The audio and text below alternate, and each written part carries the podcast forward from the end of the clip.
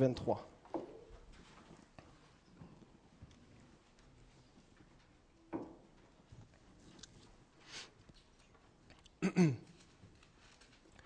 Rapidement, j'aimerais faire un bref retour sur euh, ce que nous avons vu jusqu'à maintenant dans ce psaume. C'est la troisième fois euh, que je vais, prêcher sur ce texte. La première fois, on s'est concentré sur la première affirmation seulement qui dit L'Éternel est mon berger, je ne manquerai de rien. Et ce qu'on a vu surtout dans cette affirmation, c'est que David veut nous faire comprendre que l'homme, par rapport à Dieu, est comme la brebis par rapport à l'homme. La brebis qui a besoin du berger pour en prendre soin, eh bien, l'être humain a besoin de Dieu. Même si l'être humain ne reconnaît pas ce besoin, euh, il l'a quand même et Dieu va quand même en prendre soin que, cette personne croit en lui ou pas. Alors, donc nous sommes totalement dépendants de Dieu. Et nous avons vu de quelle façon, ultimement, Dieu est le berger de tout homme, euh, et c'est en Jésus-Christ. Autrement dit, il n'y a personne qui a l'Éternel réellement pour berger, au sens où David l'entendait quand il dit l'Éternel est mon berger. C'est lui qui dirige ma vie. Eh bien, comment est-ce que l'Éternel était le, berger de David et comment est-ce que l'Éternel est notre berger? C'est par le Christ qui dit Je suis le bon berger. Et spécifiquement, il précise le bon berger qui donne sa vie pour ses brebis. C'est pas euh, n'importe quel Christ, c'est le Christ de l'Écriture, le Christ euh, qui, est mort et ressuscité pour nos péchés. Et c'est dans cette œuvre-là que Dieu se fait le berger des hommes, qu'il euh, leur accorde sa grâce et la vie en abondance. Dans, le deuxième, dans la deuxième étude, on, on s'est concentré sur les versets qui suivent, qui nous est parlé des verts pâturages, des eaux paisibles, et on a vu surtout que euh, c'est Dieu donc qui est, l'auteur de, l'ensemble des bienfaits qui sont décrits. Il me dirige dans les verts pâturages. Il me conduit dans les eaux paisibles. Il me dirige dans les sentiers de la justice. Donc, c'est Dieu qui fait tout ça pour sa propre gloire. Et on a vu que les verts pâturages et les eaux paisibles représentent la vie en abondance que le Seigneur nous a promise. Euh, Jésus, quand il dit dans, euh, Jean chapitre 10, Je suis venu afin que les brebis aient la vie et qu'elle l'ait en abondance. Et donc, il s'agit de la vie éternelle qu'il nous donne, mais non pas simplement de la vie éternelle euh, à venir après, après la résurrection, mais la vie éternelle que nous avons déjà maintenant au présent, qui consiste à connaître Dieu et à connaître Jésus-Christ, à être en communion et à être dans l'abondance spirituellement lorsque nous nous délectons de sa parole, lorsque nous goûtons au réconfort de sa présence, lorsque nous le prions, eh bien, nous sommes conduits dans les verts pâturages qui nous sont décrits. Alors, aujourd'hui, on va voir le reste de ce psaume, euh, les versets 4 à 6. Alors donc, euh, on va relire l'ensemble et puis, euh, rendu au verset 4, porter une attention particulière parce qu'à partir de là, ça fera l'objet de notre étude de ce matin. Psaume 23, Cantique de David. L'Éternel est mon berger, je ne manquerai de rien. Il me fait reposer dans de verts pâturages. Il me dirige près des eaux paisibles. Il restaure mon âme. Il me conduit dans les sentiers de la justice à cause de son nom. Verset 4. Quand je marche dans la vallée de l'ombre de la mort, je ne crains aucun mal car tu es avec moi. Ta houlette et ton bâton me rassurent. Tu dresses devant moi une table en face de mes adversaires. Tu oins d'huile ma tête et ma coupe déborde. Oui, le bonheur et la grâce m'accompagneront tous les jours de ma vie, et j'habiterai dans la maison de l'Éternel jusqu'à la fin de mes jours. Prions ensemble. Seigneur, merci pour ta bonne parole que nous pouvons lire. Cette parole nous dit qu'elle est le moyen par lequel tu t'es révélé à l'humanité. Tu as parlé par des prophètes et par ton propre Fils qui est venu dans le monde, la parole faite chair, Jésus-Christ. Et cette parole, Seigneur, a été écrite pour que nous puissions la connaître et qu'en connaissant cette parole, Seigneur, nous te connaissons. Merci, Seigneur, de l'avoir préservée et merci de ce que nous l'avons entre les mains ce matin. Mais Seigneur, nous reconnaissons qu'en raison de notre faiblesse, en raison de notre péché, en raison de notre aveuglement naturel, nous n'arrivons pas à bien comprendre ta parole. Seigneur, si tu ne nous assistes pas par la puissance de ton Saint-Esprit. Et Seigneur, c'est pour ça que nous nous arrêtons pour te demander humblement la grâce de ton Saint-Esprit. Nous te prions, Seigneur, qu'à mesure où l'Écriture sera prêchée ce matin, qu'elle puisse pénétrer dans nos cœurs, venir débusquer, Seigneur, tous les raccoins dans lesquels nous voulons retenir captifs, Seigneur, des, des éléments de notre vie, de notre existence que nous ne voulons pas te soumettre. Qu'elle puisse, Seigneur, vraiment éclairer nos vies et nous apporter une pleine compréhension et qu'elle puisse réjouir nos âmes, Seigneur, de la joie de te connaître. Aide-nous, Seigneur, à comprendre. Nous nous en remettons à toi, Seigneur, et je m'en remets à toi comme un faible instrument. Seigneur, puisse ton nom être glorifié par ce ministère de prédication et ton nom seul, au nom de Christ. Amen.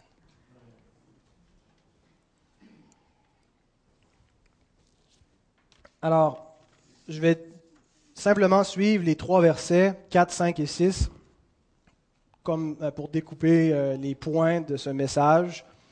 Alors, on va voir euh, la vallée de l'ombre de la mort comme premier point, la table, l'huile et, la coupe qui déborde comme deuxième point, et le bonheur et la grâce comme troisième point. Donc, verset 4, verset 5 et verset 6. On peut lire le verset 4, il est déjà affiché. Quand je marche dans la vallée de l'ombre de la mort, je ne crains aucun mal, car tu es avec moi. Ta houlette et ton bâton me rassurent. Où se trouve la vallée de l'ombre de la mort? C'est où ça? C'est-tu entre Jérusalem et Bethléem? Bien sûr, il ne s'agit pas d'un lieu géographique. Euh, David emploie un langage poétique. Et, dans quel but? Dans le but de nous décrire euh, un, lieu que l'homme a à traverser. Le lieu de l'épreuve et ultimement le lieu de la mort. Il dit c'est la vallée de l'ombre de la mort. Il y a quelque chose de réellement obscur, de réellement inquiétant. Et l'homme a à traverser, parfois par ces, ces, vallées obscures, et ultimement, tout homme a à passer par la vallée de l'ombre de la mort. Et David nous dit donc qu'il y a vraiment quelque chose de terrifiant c'est terrifiant d'avoir à passer par la mort, à passer par la vallée de l'ombre de la mort. Mais nous lisons dans ce texte, mais ailleurs aussi dans le Nouveau Testament, dans l'Épître aux Hébreux, chapitre 2, versets 14 à 15, que Christ a paru afin que par la mort, il, Jésus, anéantit celui qui a la puissance de la mort, c'est-à-dire le diable, et qu'il délivra tous ceux qui, par crainte de la mort, étaient toute leur vie retenus dans la servitude. Je veux souligner cette dernière phrase, que des hommes qui, par crainte de la mort, étaient toute leur vie retenus dans la servitude. La crainte de la mort a servi les hommes. Hein, puisque le Christ nous en a délivrés, il fallait bien en être euh, captif s'il y a eu une délivrance. De tout temps, les hommes ont eu peur de la mort. La mort, c'est terrifiant. C'est l'ennemi le plus redoutable qui peut se dresser sur, sur le chemin d'un homme. Ce n'est pas la maladie en elle-même qu'on craint. C'est l'effet qu'elle peut amener, la mort et la cessation de la vie, la souffrance qui va précéder cette mort. Parce que pour éteindre la vie, ça ne se fait pas sans, sans qu'il y ait une violence, sans qu'il y ait une décomposition de notre état de santé. La mort est effroyable et les hommes en ont toujours eu peur dans l'histoire des peuples. On a qu'à voir comment ils ont, ils ont traité devant la mort, les rituels qu'ils ont faits pour se prémunir, pour espérer vaincre la mort. Et savez-vous quoi? Je pense que les êtres humains font bien de craindre la mort. Des fois, on veut banaliser comme ça, il n'y a rien là, la mort c'est naturel l'Écriture ne nous dit pas qu'il n'y a rien là. La Bible nous présente la mort comme une tragédie. Elle nous présente la mort comme quelque chose d'épouvantable. Et elle nous montre, entre autres, qu'il n'y a rien de plus terrifiant que la mort d'une personne qui est morte dans son péché. Une personne qui meurt sans Dieu, la Bible nous dit que c'est la plus grande catastrophe qu'on puisse imaginer.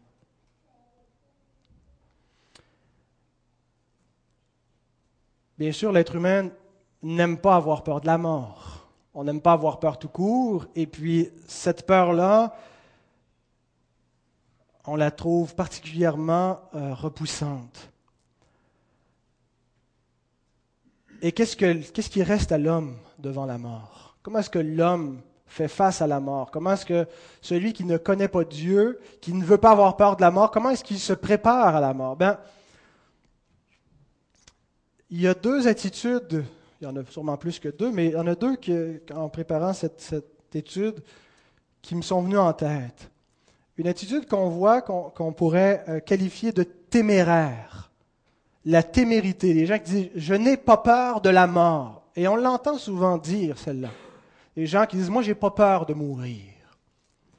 Et je pense que cette attitude-là vient soit de l'ignorance ou du déni de ce qu'est la mort réellement. Qu'un pécheur affirme, je n'ai pas peur de la mort, c'est soit qu'il nie ce qu'est la nature de la mort, ou soit qu'il l'ignore tout simplement. Parce que si l'être humain avait une pleine conscience de ce que ça veut dire mourir, mourir sans Dieu, il serait terrifié par la mort. Alors, soit qu'il l'ignore, ou qu'il ne veut pas le savoir et qu'il le nie. L'autre attitude pour y faire face est celle du refus, qui se manifeste beaucoup actuellement dans notre société dans un débat qui a cours sur l'euthanasie.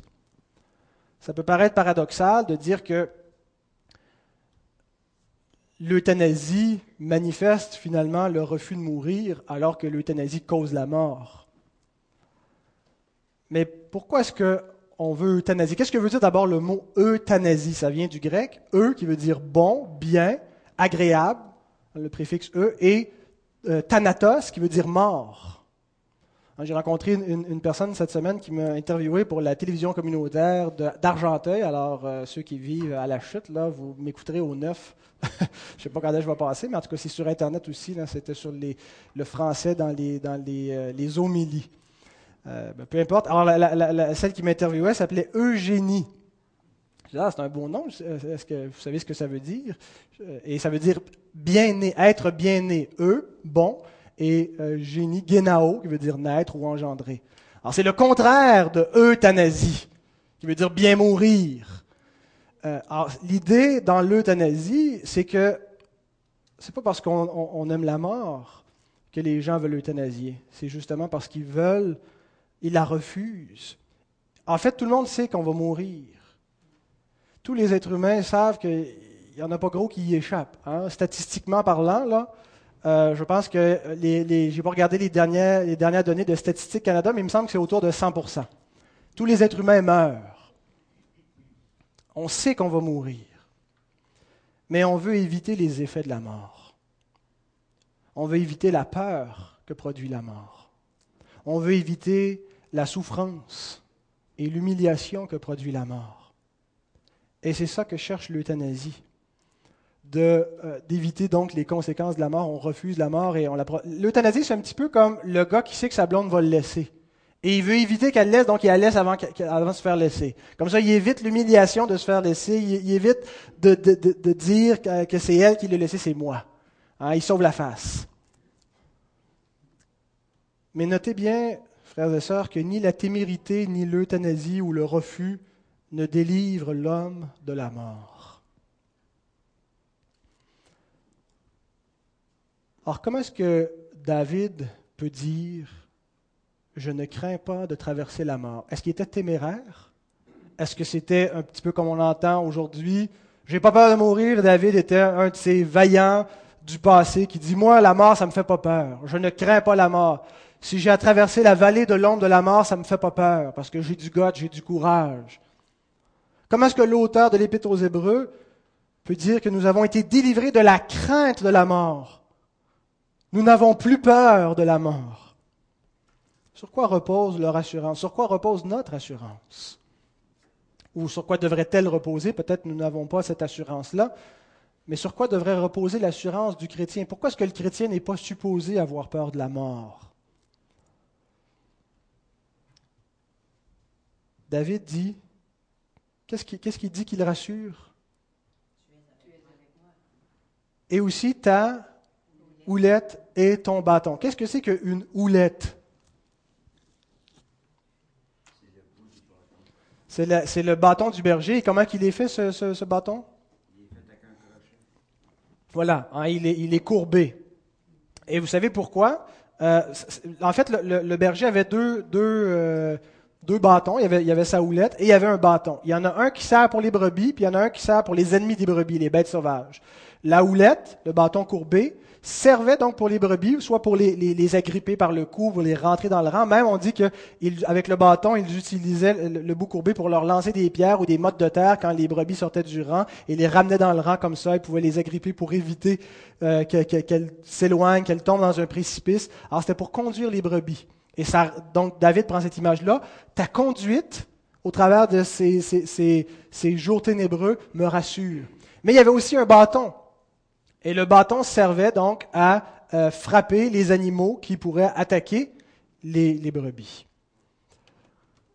Autrement dit, l'assurance de David devant la mort venait de sa confiance en Dieu pour le délivrer de la mort. Et sa confiance ne venait pas de ses propres ressources face à la mort. David est conscient qu'il est juste une brebis. Une brebis, on l'a vu, c'est l'animal le plus vulnérable. Il est caractérisé par sa vulnérabilité. C'est une proie facile. Et David est conscient que ce n'est pas en lui-même qu'il va trouver les ressources pour faire face à la mort, mais pourtant, il dit qu'il peut traverser la vallée de l'ombre de la mort sans craindre quoi que ce soit. Parce qu'il avait confiance dans le secours de Dieu. Comment est-ce que la houlette et le bâton de Dieu se sont manifestés concrètement dans l'histoire? Quelles furent la houlette et le bâton de Dieu pour nous délivrer de la mort? La croix de Christ. Et c'est intéressant parce que la croix de Christ sert autant à délivrer les brebis qu'à condamner les ennemis de ces brebis. Comme la houlette et le bâton qui servent à la fois pour les brebis et pour les ennemis des brebis, la croix de Christ sauve les croyants. Mais elle a été aussi l'instrument par lequel Dieu a condamné le monde, a condamné le diable, a, a- mis à mort la mort. Dans la mort de Christ, la mort a été mise à mort, le dernier ennemi. Dieu a anéanti le péché par la croix du Christ. Donc les ennemis des brebis ont été anéantis par le même instrument qui les a sauvés. La houlette et le bâton qui nous rassurent face à la mort, c'est la croix du Christ. Mais je ne voudrais pas que nous le voyons simplement comme un instrument, comme ça, un petit peu comme le bâton qui est dans la main du berger, et on- qu'on passe par-dessus une des vérités les plus extraordinaires de la foi chrétienne qui se trouve au verset 4. Quand je marche dans la vallée de l'ombre de la mort, tu peux euh, le mettre, voilà, tu es avec moi. Le Dieu de la Bible n'a pas délivré ses brebis de la mort en restant assis sur son trône, en regardant tout ça arriver du haut du ciel. Il est venu traverser la mort avec elle.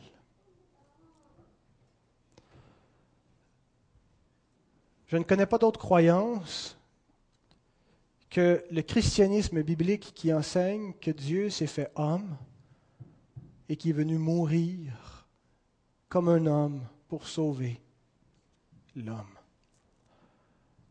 Nous lisons dans Hébreu au chapitre 13, verset 20, Le Dieu de paix a ramené d'entre les morts le grand pasteur des brebis par le sang d'une alliance éternelle, notre Seigneur Jésus. Le grand pasteur des brebis a traversé la mort avec les brebis. Il n'a pas vu un danger puis il a fui, mais il a, il est foncé dedans. Il a foncé dedans. Il a traversé la mort et il a été ramené de la mort. Alors pourquoi avons-nous de l'assurance devant la mort? Si quelqu'un vous demande pourquoi tu as de l'assurance devant la mort, ce n'est pas parce que nous sommes téméraires, ce n'est pas parce que nous sommes dans le déni, c'est parce que notre pasteur, avec un P majuscule, le Christ lui-même, nous a précédés dans la mort et qu'il est revenu à la vie. Il n'est pas mort, puis il est resté mort, puis ça finit là. Il est mort et il est revenu à la vie. Et nous croyons qu'en lui, même si nous mourrons, nous revivrons. Parce que c'est lui qui nous dirige.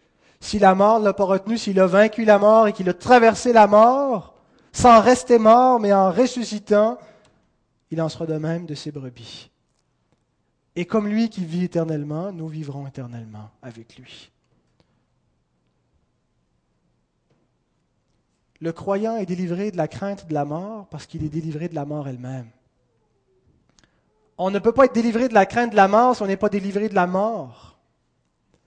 Si quelqu'un dit qu'il n'a pas peur de la mort, mais qui est toujours dans la mort, ben c'est parce qu'il est dans le mensonge aussi.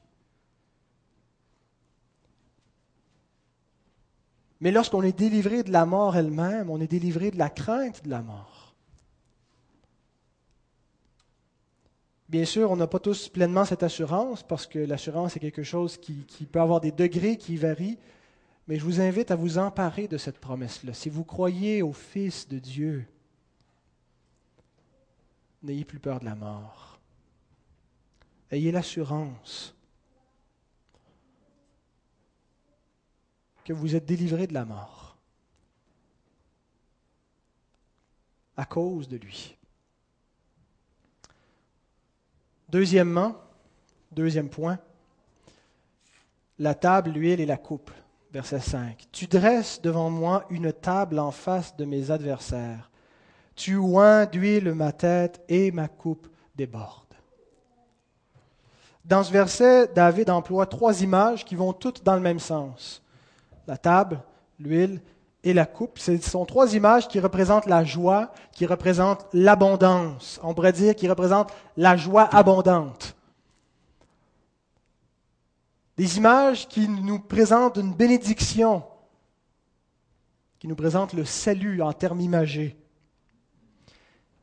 Et c'est intéressant, d'abord, si on prend les prend dans l'ordre, de constater que c'est Dieu qui dresse une table pour David. Hein. Généralement, dans une maison, c'est le serviteur qui dresse la table pour son maître. Il prépare la table, puis il dit Assieds-toi, maître, et mange. Mais David dit Dieu me dresse une table. C'est Dieu qui met la table pour moi. Le Dieu serviteur. Le plus grand serviteur dans l'Église, c'est Dieu. Dieu nous appelle à être ses serviteurs, mais nous ne le servirons jamais plus qu'il ne nous sert lui-même. Dieu nous a servi jusqu'à la mort. Et si nous pouvons le servir, c'est parce qu'il s'est fait serviteur de l'homme. Comment est-ce que Dieu sert l'homme en le sauvant, en prenant soin de lui Ensuite, il nous montre l'huile. L'huile, bien sûr, c'était une, ressource précieuse qui était classée avec les, les produits raffinés. Ce n'est pas tout le monde qui avait les moyens de se payer de l'huile. Et on s'en servait, entre autres choses, pour l'onction. Quand l'onction d'un sacrificateur ou l'onction d'un roi. Alors, qu'est-ce que ça représentait quand Samuel s'en va avec sa corne avec laquelle il verse l'huile sur la tête de David pour le oindre comme roi? Eh bien, c'était qu'il était choisi par Dieu et qu'il était consacré par cette huile-là pour être le roi sur son peuple. De la même façon, lorsque les, sacrificateurs étaient ouins, c'est qu'ils étaient établis dans le sacerdoce, ils recevaient cette fonction. La mise à part. David dit, tu oins d'huile ma tête, tu m'as mis à part. Et ce qui est vrai de David est vrai de nous aussi. Dieu nous a oints. Il est question aussi de l'élection, de la mise à part, de cette bénédiction-là où Dieu dépose sur la vie d'une personne et oint d'huile sa tête, cette belle image où il dit, je te consacre tu es à moi pour telle et telle chose, je t'appelle à faire telle et telle chose, l'appel de Dieu. Et finalement, la troisième image, la coupe qui déborde. Quelle belle image, n'est-ce pas, de la surabondance de la bénédiction. Une bénédiction que David était à même de contenir l'amour de Dieu qui est trop vaste pour être capable de tout l'embrasser d'un seul coup, hein, la coupe qui déborde. Hein. Vous avez déjà senti ce trop plein lorsque des fois on est, on est rempli de, d'un sentiment où on prend conscience de l'amour de Dieu, de la bénédiction de connaître Dieu, d'avoir la vie éternelle, et notre cœur déborde.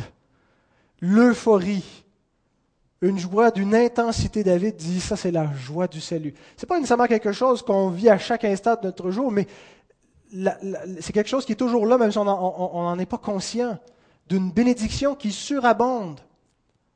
Paul en parle en termes théologiques. David emploie une image poétique, mais Paul, dans le Nouveau Testament, dit que là où le péché a abondé, la grâce a surabondé. Comme cette coupe qui déborde, qui en, donne plus que ce que la coupe est capable d'en prendre.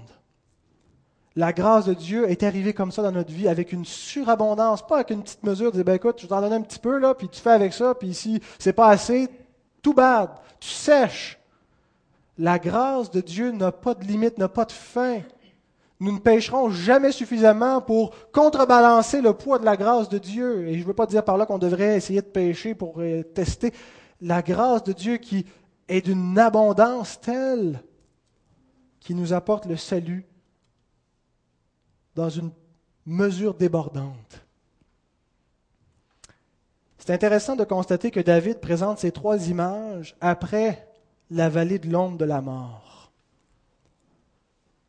Parce qu'au-delà de la mort, ce n'est pas le vide, ce n'est pas la noirceur qui l'attendait. David croit qu'après avoir traversé la vallée de l'ombre de la mort, il y avait une bénédiction. Et je pense que oui, déjà maintenant, nous expérimentons la table du Seigneur, hein, d'être assis à sa table, d'avoir l'onction sur nous, d'avoir la coupe qui déborde. Mais ultimement, cette bénédiction-là va se réaliser après la mort. Notre espérance est un trésor indescriptible. La mort n'est pas la fin. La mort, après la mort, ce n'est pas le vide, ce n'est pas le néant. C'est cette table, c'est cette onction, c'est cette coupe qui attendent les croyants. L'apôtre Paul, dans une vision, nous dit qu'il a vu le paradis. Il écrit dans la deuxième épître aux Corinthiens, chapitre 12, versets 3 et 4, il parle de lui-même à la troisième personne, il dit, Et je sais que cet homme, si ce fut dans son corps ou sans son corps, je ne sais, Dieu le sait, fut enlevé dans le paradis, et qu'il entendit des paroles ineffables qu'il n'est pas permis à un homme d'exprimer. Des paroles ineffables qui n'est pas permis à un homme d'exprimer. Qu'est-ce que ça veut dire? Ineffables, des choses qui n'ont pas été entendues, qui ne sont pas dites, parce que Dieu, dans notre condition humaine, puis suite à la chute, il y a une limite de ce que nous pouvons concevoir, de ce que nous pouvons expérimenter dans le bonheur, dans la gloire, dans l'allégresse. Et il dit cette limite-là que nous connaissons ici, eh bien, au-delà, dans le paradis, elle n'est plus là, cette limite. J'ai vu des choses et j'ai entendu des choses que je ne pourrais vous décrire. Je ne pourrais trouver quelque expérience que vous avez vécue, que ce soit en, vivant des joies de la table, en vivant des bonheurs dans, votre famille, des bienfaits. Je ne pourrais rien trouver pour illustrer et comparer ce que j'ai vu et entendu du ploie éternel de gloire qui nous attend. Ce sont des choses ineffables qui n'ont pas été données à l'homme dans son état actuel.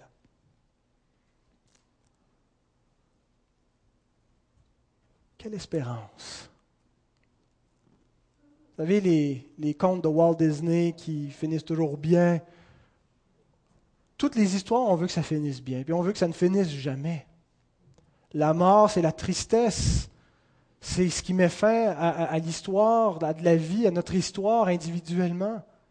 On aimerait croire, les hommes veulent croire qu'il y a quelque chose. Eh bien, les croyants ne croient pas un conte de fées, croient une histoire vraie. Le Fils de Dieu est venu dans le monde. Il a vaincu la mort. Il est venu pour rétablir toutes choses et nous donner la vie éternelle, la vie en abondance. Et c'est ce que nous attendons. Et déjà, nous avons les prémices, un avant-goût de cela. Il y, a une partie au verset 5 que je n'ai pas encore parlé qui dit En face de mes adversaires. Tu dresses devant moi une table en face de mes adversaires. Qu'est-ce que ça veut dire, ça?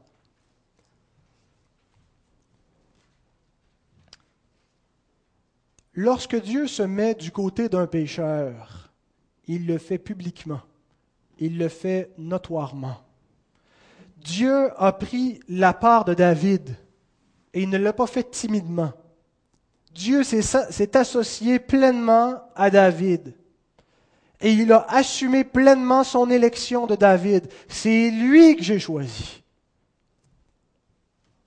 et il dresse une table devant lui et à la vue de tous ceux qui peuvent contester sa légitimité comme roi, son autorité qu'il rejette, Dieu n'en a rien à faire et dit, je dresse pour lui une table et je montre devant tous que c'est avec lui que je m'assieds. C'est lui que j'ai choisi, c'est lui que j'ai établi. Plusieurs se sont opposés à David durant sa vie. On n'a qu'à lire euh, les livres de Samuel, des rois. Ont contesté, se sont opposés jusqu'à son propre fils qui a voulu le renverser. Devant eux tous, Dieu dressa une table pour David et l'installe à la place d'honneur. Il y a deux applications que j'aimerais faire pour nous de cette vérité. D'abord, l'assurance que nous devrions obtenir du fait que le Seigneur nous dresse une table. Dieu a aussi dressé une table devant nous et il l'a fait publiquement sans timidité. Dieu prend la part des pécheurs. Nous lisons dans Colossiens. Il a effacé l'acte dont les ordonnances nous condamnaient et qui subsistait contre nous. Il l'a détruit en le clouant à la croix. Il a dépouillé les dominations et les autorités et les a livrées publiquement en spectacle en triomphant d'elles par la croix. Paul se réfère à une, une, pratique juridique de son époque, où lorsque quelqu'un recevait un châtiment, c'était public, parce que la justice, c'est quelque chose de public encore aujourd'hui. Et quand quelqu'un recevait donc un châtiment public, que ce soit un châtiment qui menait à la mort ou une flagellation, on lisait un acte d'accusation publiquement, dire pourquoi cette personne-là va recevoir le châtiment? Alors, il dit, voici ce que Dieu a fait. Il y avait une longue liste de péchés qui étaient dressés contre nous. Et Dieu est venu sur la place publique. Et il a pris cet acte-là. Et il l'a cloué à la croix. Il a pris toute la responsabilité de nos fautes, de notre, culpabilité, et il l'a crucifié, il l'a mis là sur le Christ pour nous épargner. Il le fait publiquement. Et en faisant ça, il a livré en spectacle les autorités en parlant des puissances célestes. Le diable qui est l'accusateur des hommes et qui se tenait pour nous accuser et pour être, pour nous condamner. Et il l'a livré en spectacle par la croix. Dieu ne l'a pas fait timidement. Il s'est mis du côté des pécheurs. Dieu n'a pas agi en catimini. Nous devons donc nous prévaloir de cette place d'honneur et ne pas craindre ou douter. Il est malheureux que souvent nous soyons dans le doute, dans la crainte, face aux hommes, face à la conviction de notre propre salut. Le diable veut nous enlever notre assurance. Il veut nous faire croire que nous ne sommes pas réellement pardonnés, que nous ne sommes pas réellement enfants de Dieu, que ce que nous croyons n'est pas réellement vrai. L'apôtre Paul écrit ceci, Romains chapitre 8, 31, 34. Que dirons-nous donc à l'égard de ces choses? Si Dieu est pour nous, qui sera contre nous? Lui qui n'a point épargné son propre Fils, mais qui l'a livré pour nous tous, comment ne nous donnera-t-il pas aussi toutes choses avec lui? Qui accusera les élus de Dieu c'est Dieu qui justifie. Qui les condamnera? Christ est mort. Bien plus, il est ressuscité. Il est à la droite de Dieu et il intercède pour nous. C'est très fort, ces paroles. Et ça nous dit, entre autres choses, que nous-mêmes, nous n'avons pas le droit de contester la place d'honneur que le Seigneur nous donne, de refuser de s'asseoir à la table qui nous a dressés, pour nous accuser nous-mêmes, pour nous refuser le privilège du salut la grâce que Dieu nous accorde, lorsque nous avons reçu son Fils, nous devons la recevoir pleinement. Aucun adversaire ne pourra nous empêcher de manger à cette table. Deuxième application, si Dieu n'a pas eu honte de se mettre de notre, de notre côté, n'ayons pas honte de nous mettre nous aussi de son côté.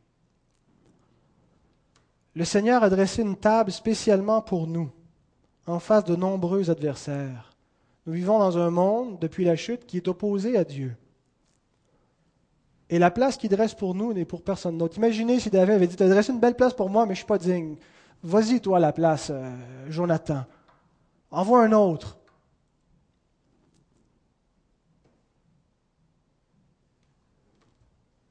Dieu s'est mis publiquement de notre côté, nous devons nous aussi nous mettre de son côté publiquement. Nous devons assumer devant la face des hommes, devant ce monde, que nous sommes enfants de Dieu. Nous avons, vous le savez, souvent honte de son nom et nous n'assumons pas pleinement ce que nous croyons. Ça arrive régulièrement lorsqu'on sent qu'il y a de l'opposition, lorsqu'on veut vivre notre foi, lorsqu'on veut en témoigner, lorsqu'on veut affirmer nos, convictions, qu'il va y avoir de la résistance, de l'hostilité à la parole de Dieu dans le monde. Et qu'est-ce que nous faisons? Souvent Bien, nous nous taisons. Parfois, nous faisons même comme Pierre, nous rognons, nous nions, que ce soit en parole ou même dans notre conduite, nous faisons comme si nous ne sommes pas vraiment enfants de Dieu, comme si nous sommes comme le reste des hommes. Qu'est-ce qu'on fait lorsqu'on agit ainsi? On refuse de s'asseoir à la place que Dieu nous dresse devant les adversaires. Lorsque j'étais responsable du groupe jeunesse dans une autre assemblée, pendant deux ans, je me suis occupé d'un groupe de jeunes, une trentaine, quarantaine de jeunes. Euh, et euh, moi-même, ayant grandi dans un foyer chrétien, j'avais conscience que souvent, et à l'adolescence, c'est peut-être pire, euh, on, peut avoir des, difficultés à affirmer notre foi. À l'école, on n'a pas envie de, faire rire de nous, on n'a pas envie d'être la risée parce qu'on croit en Jésus. Et, on, va, on va une foi très, très, très timide. On ne veut pas que les autres pensent qu'on est différent d'eux, qu'on est dans une secte ou je ne sais trop. Et on a une espèce de honte d'être croyant, de fréquenter l'Église. Et j'essayais d'amener les jeunes à changer leur perspective, à ne pas se laisser terrifier par le monde et l'opinion du monde, mais à voir les choses telles qu'elles sont. Christ est le Tout-Puissant qui s'est assis sur le trône, qui règne et qui va revenir en gloire avec les anges pour juger le monde. Il n'y a personne au-dessus de lui. Et vaudrait mieux être de son côté lorsqu'il va se pointer. Et nous aurions honte de ce Seigneur. Et je disais aux jeunes, là vous avez peut-être honte en ce moment, vous ne voulez pas être associé au petit Jésus, à toutes les choses, la risée, comment les, moqueries, comment les gens euh, euh, veulent, veulent, veulent ridiculiser vos croyances et la foi. Lorsque le Seigneur va revenir, lorsqu'il va poser ses pieds sur les nuées, qu'il va être accompagné de l'armée des cieux, est-ce que vous n'allez pas être là? Imaginez que vous êtes à la polyvalente et que vous avez toute l'école qui est là autour de vous et que vous le voyez arriver avec les chars de feu. Qu'est-ce que vous allez dire? Je le connais, lui! Je sais c'est qui, je suis son côté!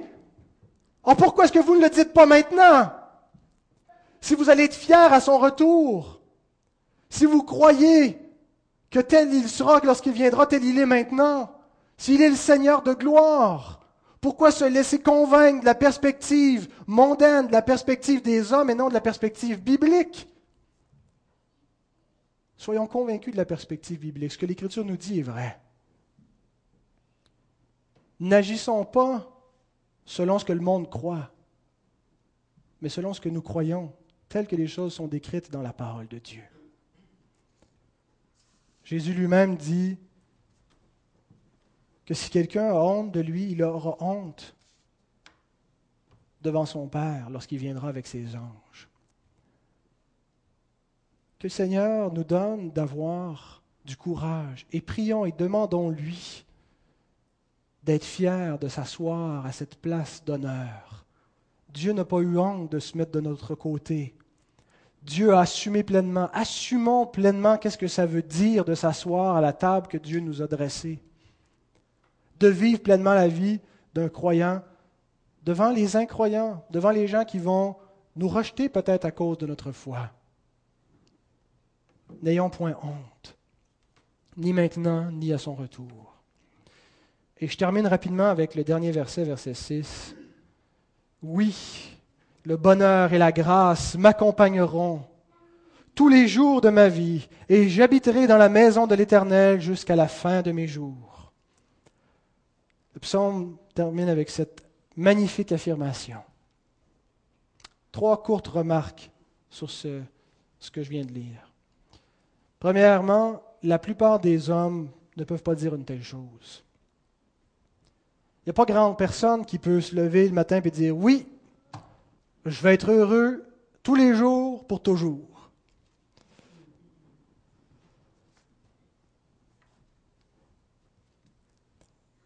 Pourquoi le bonheur accompagne-t-il David?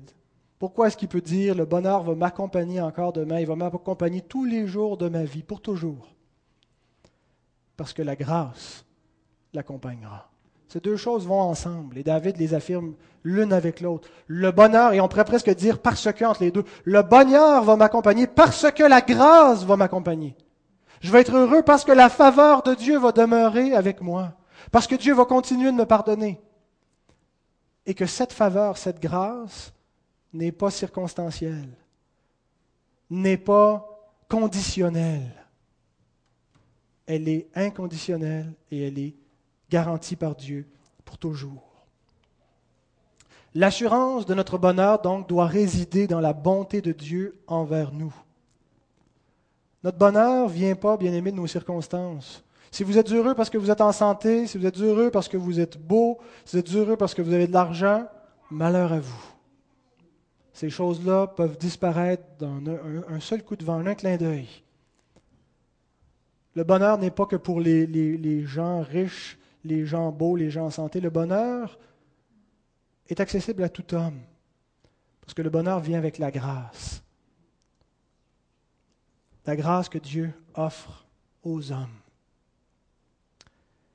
Possédez-vous la joie du salut? Est-ce que c'est réellement votre joie de vivre? Quelle est votre raison de vivre et votre joie de vivre?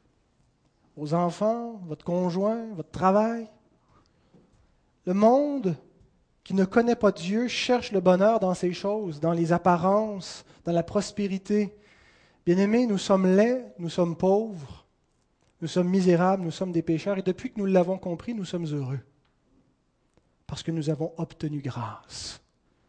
Que la grâce, que le salut par grâce soit l'objet de notre bonheur.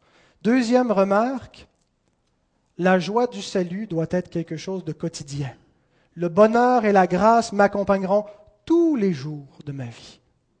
Ne commencez jamais une journée sans chercher le bonheur qui vient de la grâce. Lorsque vous vous levez le matin, précipitez-vous immédiatement devant Dieu et rappelez-vous la première chose en vous levant, que vous êtes sous la grâce de Dieu et réjouissez-vous de cela. Et faites-le plusieurs fois par jour.